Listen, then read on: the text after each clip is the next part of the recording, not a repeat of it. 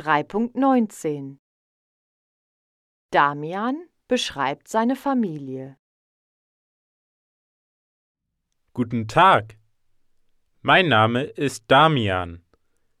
Ich wohne in Hamburg, in Norddeutschland. Es gibt fünf Personen in meiner Familie. Mein Bruder heißt Felix. Er ist 18 Jahre alt. Er hat kurze, glatte, schwarze Haare und blaue Augen. Er ist groß und dünn. Er ist musikalisch, aber er ist sehr unordentlich und vergesslich.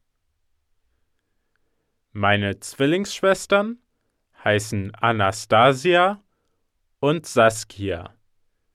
Sie sind 14 Jahre alt.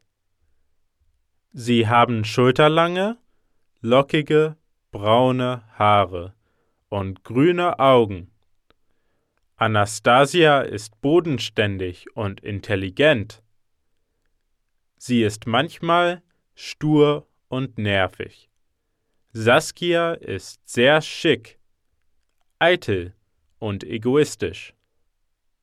Ich bin geselliger und pünktlicher als meine Geschwister.